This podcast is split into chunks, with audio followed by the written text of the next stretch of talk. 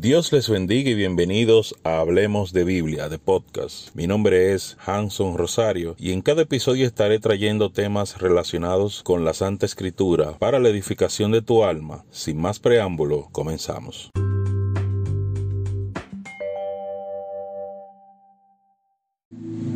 Bendecimos el nombre de Dios y le alabamos por siempre. Amén. Bueno, hermano, hoy vamos a estar hablando de un de un libro. Estaremos hablando de este libro que se llama Juan Pablo Duarte en el mundo espiritual.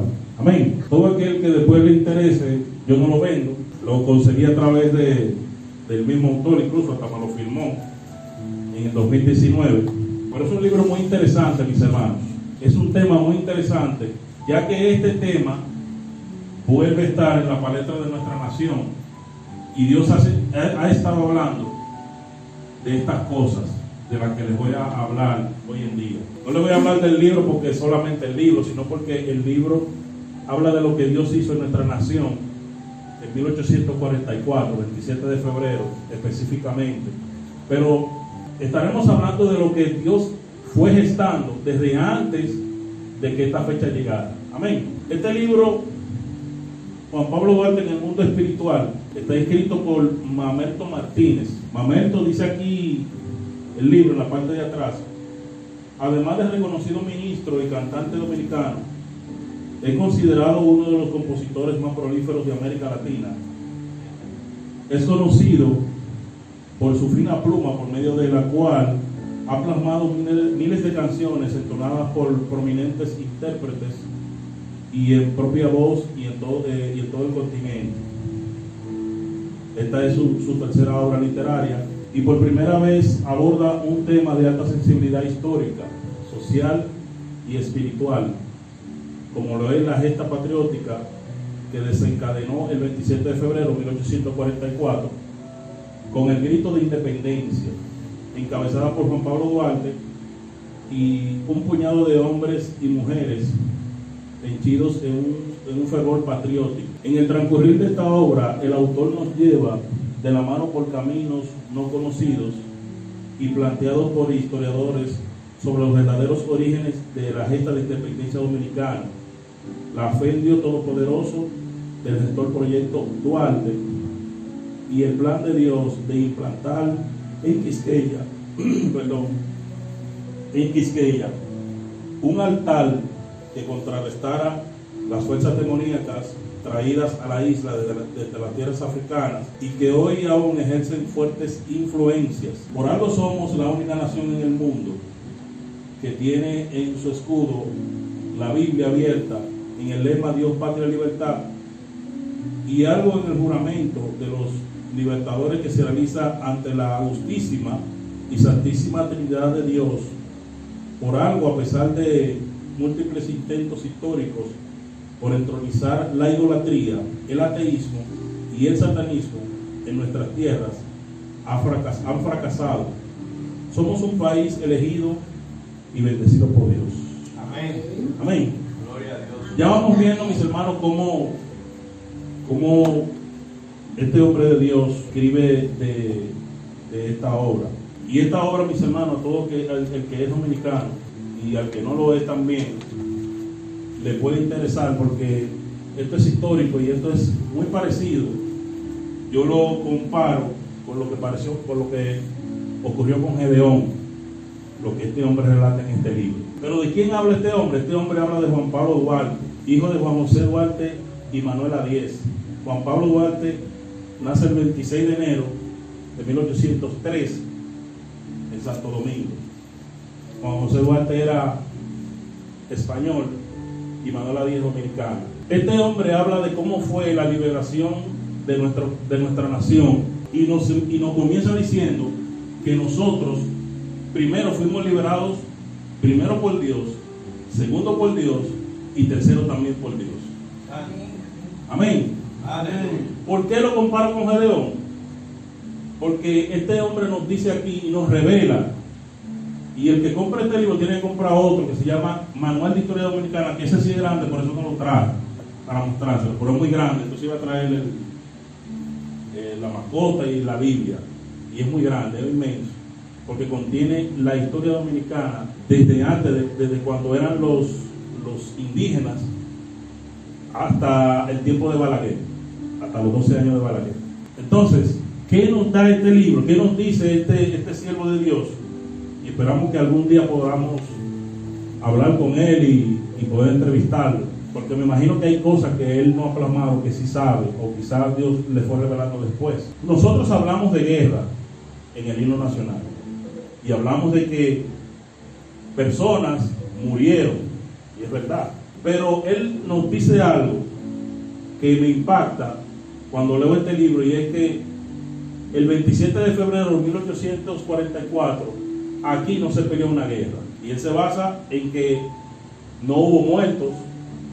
En todas las guerras, usted puede, usted también puede ver históricamente en las guerras que se dieron en, Europa y todas las guerras del mundo, todas, todas, se dice cuántas personas murieron. Ahora, él hace un reto y dice, ubique usted en los registros de la República Dominicana cuántos muertos hubo de parte y parte en la liberación del 27 de febrero de, nuestra nación. Él hace un reto. Y cuando él hizo el reto, dijo, pues yo voy a comprar el libro de Fran Moyapón, que se llama El Manual de Historia Dominicana. Y realmente no dice que hubo guerra. No dice que hubo cantidad de muertos de parte y parte. No, mis hermanos. Aquí él habla de que la liberación la hizo Dios él habla de que hubo una liberación de parte de Dios. Hubo un trabucazo, sí. El trabucazo que se tiró no fue hacia nadie en específico, sino fue algo para dar un inicio. Un grito de, un grito de, guerra, un grito. Pero el grito de guerra especial lo tenían estas personas cuando decían en el libro atrás, por la justísima y santísima Trinidad de Dios, Padre, Hijo y Espíritu Santo. Y con este juramento, ellos dieron el grito de independencia y ondearon la bandera por primera vez. ¿Por qué usted cree que teníamos este problema en la, en la administración eh, pasada? Porque estaban tratando, estaban intentando sacar el escudo de la bandera. ¿Por qué usted cree que era eso? Primero, porque esto es lo que señaliza, lo que da señal de que nosotros fuimos rescatados por Dios. La Biblia abierta, no un libro cualquiera, especifica que es la Biblia y especifica que lo primero ante todo es Dios en nuestra bandera. Dios y después está la patria. Y con Dios está también la libertad. Por eso era que querían sacar nuestro escudo de la bandera, porque sin el escudo la bandera queda desprotegida. Y cada vez, como dijo Ezequiel Molina, cada vez que la bandera ondea, la bandera dominicana ondea, le está diciendo al enemigo, nosotros somos libres, somos libres por la mano poderosa de Dios. Amén. Aleluya. Esto no se enseña en las escuelas, se enseña que se peleó. Y yo también le hago el reto a ustedes y que después desmientan, porque a mí me gusta aprender y yo no lo sé todo. Nadie lo sabe todo, solamente Dios. Pero este hombre hace un reto y se busca en el libro libro, el, libro que es el más completo, uno de los más completos. Hermanos, todavía hay registros, registros de la guerra de las termípolas. Esta es la famosa guerra de donde se hizo la película 300, en donde 300 soldados derrotaron a 10.000, pero fue una estrategia que usaron. Y se sabe el número, el número, perdón. Y usted busca, por ejemplo, la guerra de Napoleón en 1700, 1000, qué sé yo cuánto, 1800, la guerra de Napoleón, la independencia de, de todo país, usted va a ver, usted va a ver que hay registros, pero en la nación dominicana no hay registro. Todos, todos los países se liberaron a, pulso de, de, guerra, menos nosotros. Nosotros tuvimos guerra, pero no era para libertarnos, según dice este libro, y es verdad. La nación dominicana fue liberada por Dios. La nación dominicana fue liderada por un grito de liberación, lo que estaba haciendo el pastor ahorita.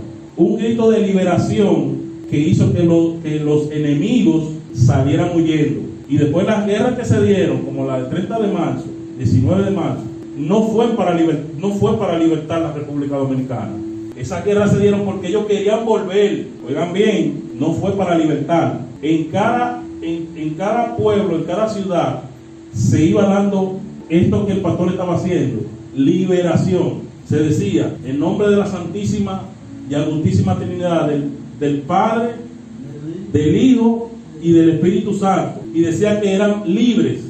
¿Y qué pasó con el enemigo? El enemigo huyó, huyó. ¿Pero huía de qué? ¿Por qué huía? Porque la mano poderosa de Dios reprendió a Candelo. Amén. Amén. Y yo le quiero leer algo de lo que dice el cielo aquí.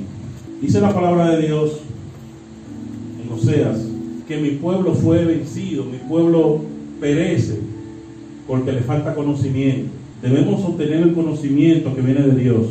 Nosotros, dice la palabra, hablando Salomón, adquiere conocimiento porque el conocimiento es más valioso que el oro fino, que el oro refinado. Investigar, hermano, no le hace daño a nadie. Pablo dijo, escúchalo todo, pero retén lo bueno y desecha lo malo. Vamos a leer algo de lo que dice el cielo aquí, para que veamos y entendamos y tengamos otra perspectiva de lo que, de las cosas que han pasado. Dice la palabra de Dios, dice, perdón, el, el libro, en su página 7. Los pueblos tienen su historia y esta historia debe conservarse como el más importante de los tesoros. Un pueblo sin historia es un pueblo sin alma, sin identidad y sin el significado del, del patriotismo. Es la historia de un país que documenta o informa a sus ciudadanos sobre las raíces u orígenes del pueblo, las diferentes etapas evolutivas por las que ha pasado, los conflictos internos y externos que ha tenido y la forma que lo han superado. Es así la historia, la que inmortaliza a los héroes y vivifica la patria. Llama, la llama del patriotismo solo se mantiene encendida en el alma de un pueblo cuando sus ciudadanos acuden a beber, a de la fuente de la historia. Ejemplo, el pueblo griego de hoy, el pueblo griego de hoy del siglo XXI vibra de emoción con la batalla que libró su héroe Alejandro Magno frente a Darío III, el persa. Porque aunque el conflicto ocurrió hace 2300 años, la historia trabaja en la mente del ciudadano, haciéndolo ver como un acontecimiento reciente. Y este sentimiento indescriptible que siente el pueblo es lo que se llama patriotismo. Pero hay personas que se avergüenzan de su pasado y quieren ocultarlo o simplemente modificarlo. Y eso mismo debe ocurrir con los pueblos. El caso más conocido es el de Roma. Ella no pudo modificar su estructura geográfica del lugar en el que le tocó nacer y existir. Y ahí sigue ella entre sus colinas. Tampoco pudo borrar del todo esa verdad histórica de que fue fundada por los reyes de las colinas. Por lo que ahí, entre esos reyes, están sus raíces.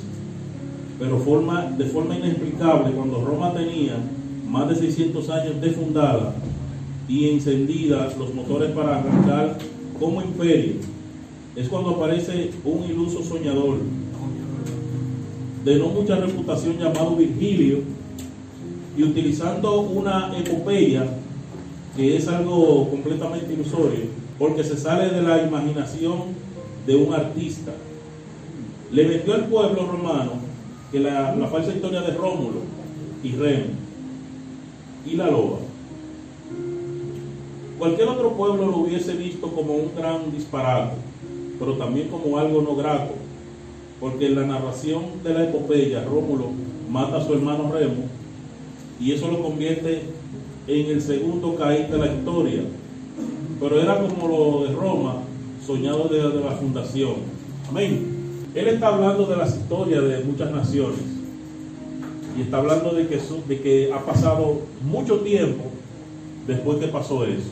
Todas estas cosas, mis hermanos, son espirituales y todo comienza el 27 de febrero y termina el 14 de marzo de 1844 en Puerto Plata cuando se gritó, cuando se dio el grito de guerra, Dios, patria y libertad. Dios, patria y libertad, en el nombre de la Santísima, Agustísima e indivisible, no, eh, indivisible Trinidad de Dios omnipotente. Estas fueron las palabras que dieron eh, que dieron libertad a nuestra nación. Y estas son las palabras que debemos de dar nosotros en este tiempo en el que somos amenazados por otra, eh, otra vez, por los mismos vecinos, que nos, eh, que nos amenazan, esa es la palabra, con hacer otra invasión. La palabra de Dios nos dice, mis hermanos, que si Dios no vela a la ciudad, En vano ver. en vano vela la guardia. Usted podrá tener toda la tecnología del mundo, usted podrá tener todas las armas del mundo, pero si Dios no está con usted, en vano son todas esas armas, en vano son todos esos soldados, todos esos vehículos, todos esos tanques, aviones, todo eso es en vano si Dios no está con usted. ¿Por qué hablo de, de- de que esto se parece a cuando a cuando Gedeón es muy parecido. Cuando Gedeón fue con los 300 a la guerra ¿qué sucedió? Gedeón no peleó ni ninguno de los soldados pelearon sino que Gedeón le dijo cojan cada uno su trompeta y los dividió en cuatro y lo puso una parte delante, dos en los lados y una detrás. Y cuando él dio la señal, todos los soldados cogieron no sus espadas, sino sus trompetas. Aleluya. Y cuando sonaron la- cuando Gedeón sonó la trompeta, todos al mismo tiempo empezaron a sonar las trompetas. Y el ejército, que era mucho más grande que el de Gedeón, empezaron a pelear entre ellos y se eliminaron entre ellos. De esos 300 a Israel volvieron los 300. Ninguno fue eliminado. Y esto es un ejemplo de lo que Dios hace, porque nosotros tenemos una nación escogida por Dios. Esto no ocurrió de balde. Duarte sale siendo un joven y viendo a su nación siendo esclava. Y hay, hay una historia que la cuenta Rosa Duarte y dice que cuando se subían al barco para irse para España, el capitán le dice que él es un esclavo, que él era uno de los vecinos porque era un esclavo. A Duarte le dolió mucho eso. Pero Duarte llega a España y busca cómo, cómo liberar a su nación. Duarte busca cómo, cómo ayudar a su nación. Y todos saben parte de la historia. Pero cuando Duarte viene, viene con una Biblia en la mano. Cuando Duarte viene, viene con, con el conocimiento de Dios. Duarte tuvo un, un encuentro con Dios. Juan Pablo Duarte tuvo un conocimiento muy avanzado y tuvo la idea porque Dios se la transmitió. Si bien decimos que es el padre de la patria, decimos que Duarte es el que idea todo, vemos que sin Duarte las cosas se dan.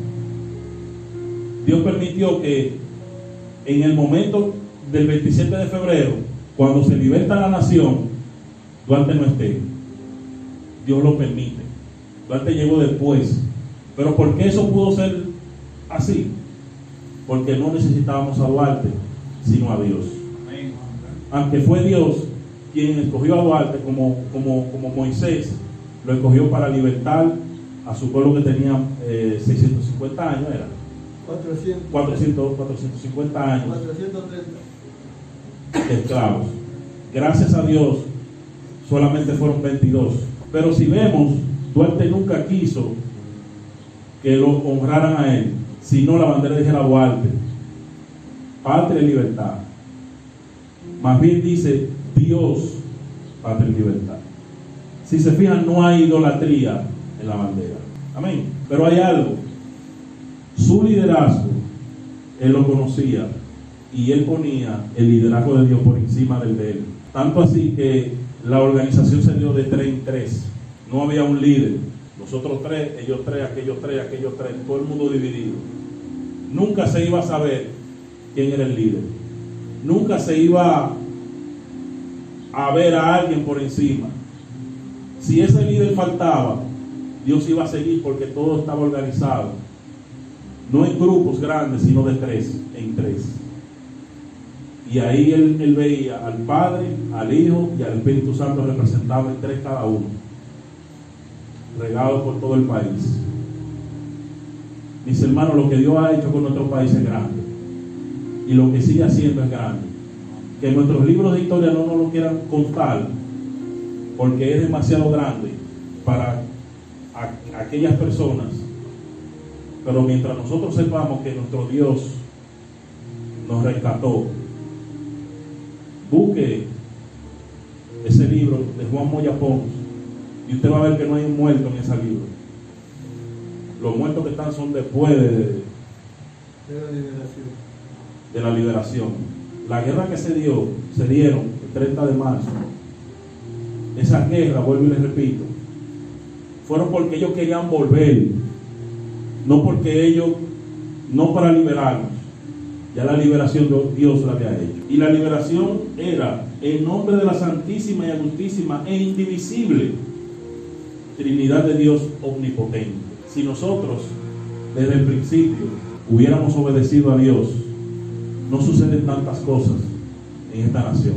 Porque si vemos después, más adelante, quienes persiguen a los patriotas somos nosotros mismos.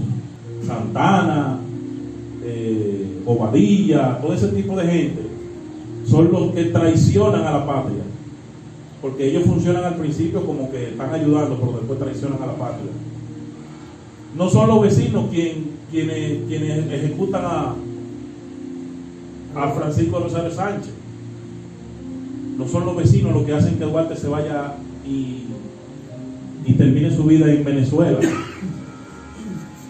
No son los vecinos, no son los opresores, fuimos nosotros mismos. Que en vez de seguir el ejemplo, ¿de dónde salió este, este ejemplo? ¿De dónde salió esto? En nombre de la Santísima, Agustísima e Indivisible Trinidad de Dios Omnipotente. En nombre de ellos. ¿Por qué no dijeron el nombre de Duarte? Porque había una orden clara de parte de Duarte de decirnos a nosotros, Dios nos está liberando. Dios nos libera.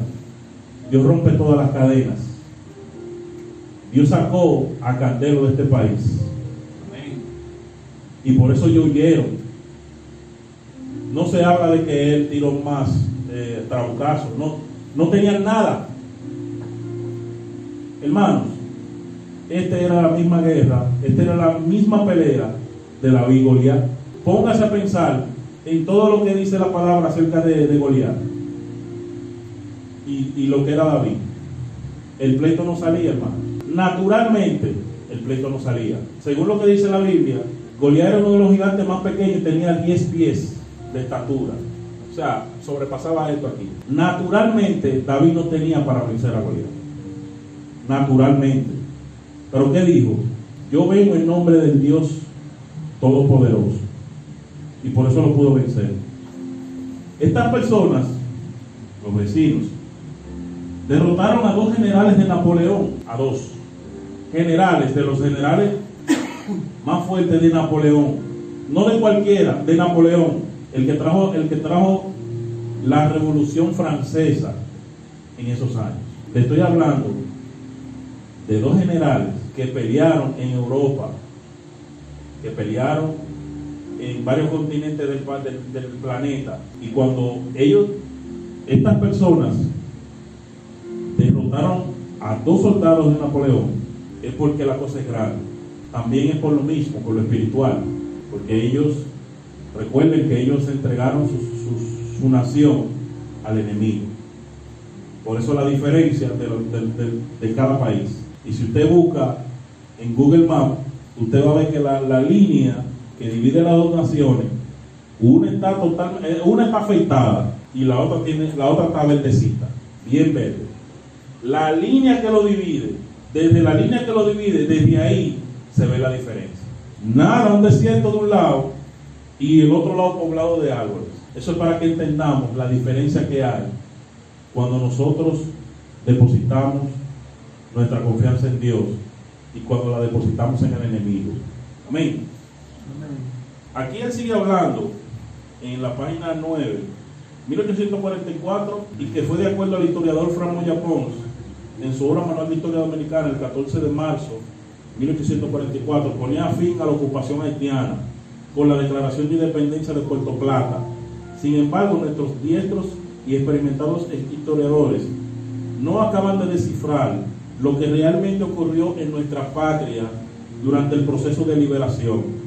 No es justo que los demás países del mundo tengan la historia completa de su liberación, ubicando cada batalla librada por sus héroes y con el lugar de donde fue librada, la fecha de inicio, duración, estrategia empleada hasta la cantidad de muertos y heridos. Y Quisqueya no les puede mostrar a sus hijos nada de eso, porque las supuestas batallas que aparecen no son creíbles. Es irónico, irónico que nuestro himno nacional diga con tanto entusiasmo que el pueblo a la guerra a morir se lanzó y que así rompió sus cadenas de esclavos.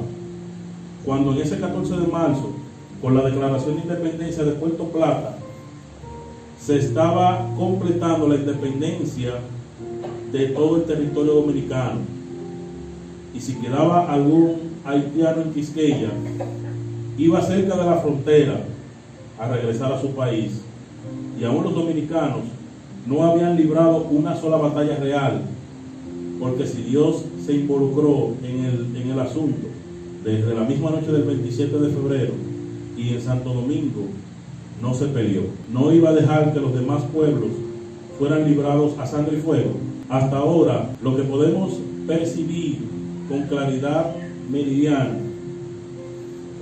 porque nos dicen el mismo escudo nacional y el grito de júbilo o de guerra que usaron los trinitarios, no solo en Santo Domingo, sino en cada pueblo que fue tomado, y dice, Dios, patria y libertad, en el nombre de la Santísima y Augustísima e Indivisible Trinidad de Dios Omnipotente, que es omnipotente, es que Juan Pablo y los trinitarios optaron por la fe y no por las armas. Entonces, no es asunto de sentarnos con uno de nuestros ancianos debajo de un árbol a escuchar lo que nos contó el bisabuelo sobre los hechos acaecidos durante el proceso de liberación de Quisqueya, para empezar a tejer cosas que terminarían deformándolo todo, alejándolos más y más de la verdad. Estas son las palabras de este siervo de Dios. Y yo le invito a que usted le pregunte a Dios, pregúntele a Dios, ¿por qué mano fue librada nuestra nación? Porque nosotros, nuestra historia, nos dice otra cosa, pero nosotros fuimos señalados por Dios desde el principio. La palabra dominicano significa guerreros de Dios o guardias de Dios. No, no, no, tiene, no tiene un significado cualquiera, sino que resalta que somos de Dios, que somos guardianes de Dios. No que le cuidamos a Él, sino que somos parte de su ejército y el cielo, eh, Santiago hablaba de eso. Santiago nos dio una explicación y lo dejó ahí porque vio que estábamos mirándolo medio raro. Sí, porque vino con una, con una revelación Muy por encima. demasiado, demasiado elevada y no nos terminó de darle este y él decía muchas cosas por las cuales este país está conectada con Israel. Que la palabra dominique viene desde antes de Jesucristo, descifrada para esta, para esta y que nosotros, como hubo una predicadora o una pastora que estaba hablando, hablaba de que en los últimos tiempos Dominicana iba a ser muy grande en el plano espiritual y de que iban a salir muchos predicadores de esta nación, una pastora americana, norteamericana. Pero quiero leerle esta parte de la página 23 y el título es La Biblia, la Biblia en, la bandera, la- nuestra bandera. Y dice, entre todas las banderas que ondean las naciones del mundo, solo uno lleva la Biblia abierta en el centro de su, escudo. Y esa es la nuestra, hermosamente colocada entre un ramo de palma y uno de laurel. Se encuentra la Biblia abierta. Y de esta manera nos dice, traigo buenas y alegres noticias para todos los dominicanos.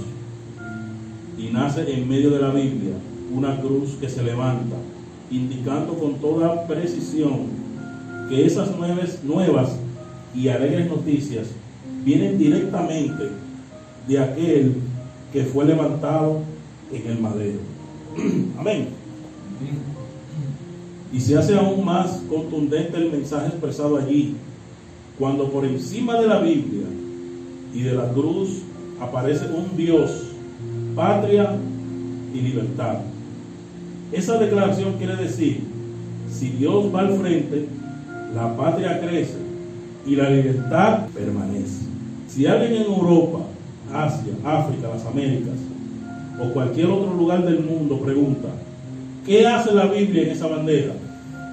Todos los dominicanos debemos estar prestos a responderle que ella, la Biblia, convertida en lámpara, antorcha o faro, fue la que guió con toda precisión al patricio Juan Pablo Duarte y a sus fieles colaboradores a la liberación de nuestra amada Quisqueya del yugo de los haitianos. Pero también es preciso recordarles a los dominicanos y al mundo que esa Biblia de nuestra bandera aún no ha completado su misión. La lámpara sigue encendida y con insistencia nos invita a caminar por sus páginas en busca de las más importantes de las libertades, que es la libertad espiritual.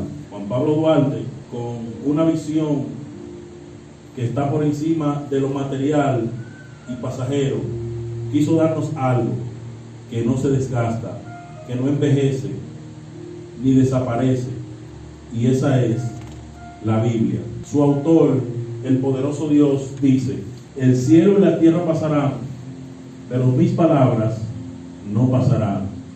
Mateo 24, 35. Nadie puede precisar cuál fue la relación de Juan Pablo Duarte con Dios. Tampoco pudo medir cuán grande fue su fe. Pero hay una expresión de Jesús que es muy válida.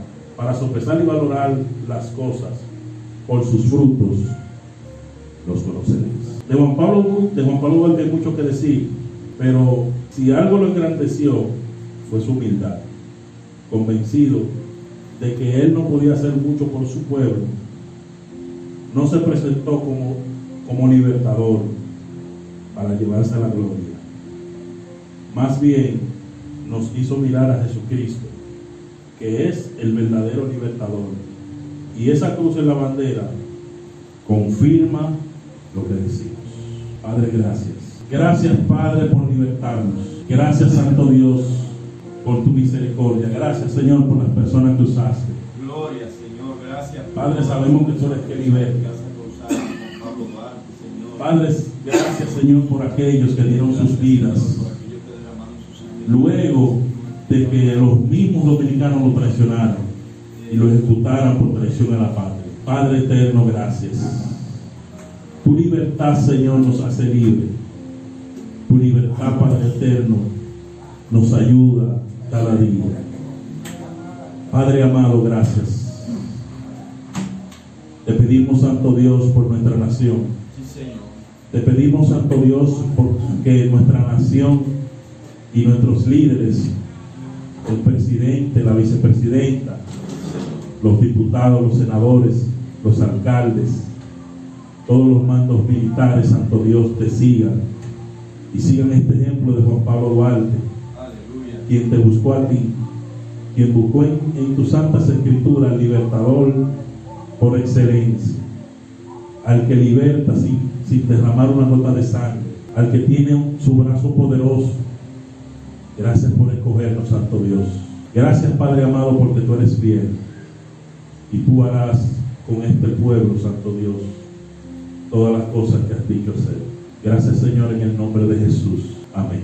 Que Dios les bendiga a mis hermanos, que Dios les guarde y esperamos que de esto que hemos hablado, usted pueda seguir investigando y pueda seguir ahondando en, esta, en este tema.